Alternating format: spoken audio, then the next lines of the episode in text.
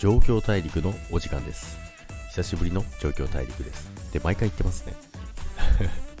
インスタの方ばっかり更新してですね、スタイフの方での仮想通貨のね、状況大陸を全然ね、更新していない弱でございますけども、申し訳ございません。で、今日はですね、一つ、あの、ニュースがありましてですね、えー、マカラというのがね、えー、ローンチされました。まあ、始まったということですね。なんですけども、これは何かというとですね、あの、仮想通貨、についてのあの、まあ、金融商品のあの買い付けからですね、あとは、まあ、売買もそうなんですけども、あとは、ま自動運用ですね、ができる、えー、アプリ、アプリもそうなんですけども、これが始まったということなんですよね。で、まあ、目的としては、あの、やっぱり仮想通貨に対しての入り口がやっぱりあの難しそうっていうイメージがあるんですよね。で、あとはやっぱり取引上の、ま使い方だったりとか、始め方だったりとかっていうのがすごいあのハードルが高いイメージがあるんですよね。なので、まあ、そこを取り払って、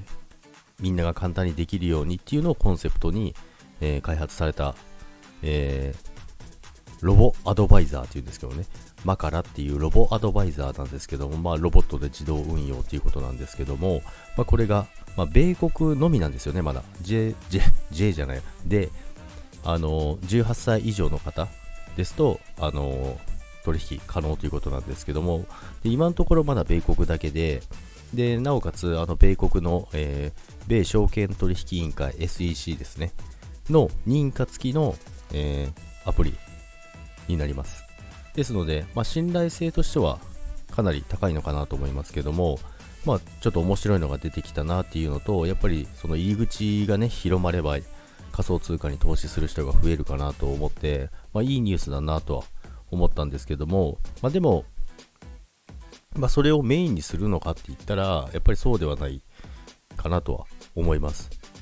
だから、なんていうんですかね、積み立て的な感じで始めることがあの簡単にできるかなと思います。まあ、国内の取引所でも積み立てとかありますけども、仮想通貨ですけどね、ビットフライヤーにしろ、コインチェックにしろ、えー、ビットコイン積み立てっていうのがありますけども、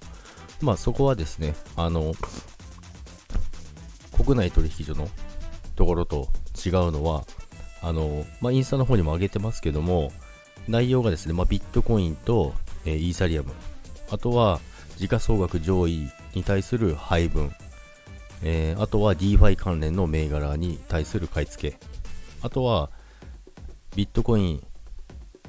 ビットコインと、あとゴールドですね、金ですね、のトークン化した通貨ですね。の、えー、配分、まあ、それぞれいろいろ6種類あるんですけども、それに分配して、えー、配分を分けてですね、自動運用するっていうことなので、ちょっと面白いかなと思います。特にその DeFi 関連と、あとはゴールドですね、金をトークン化した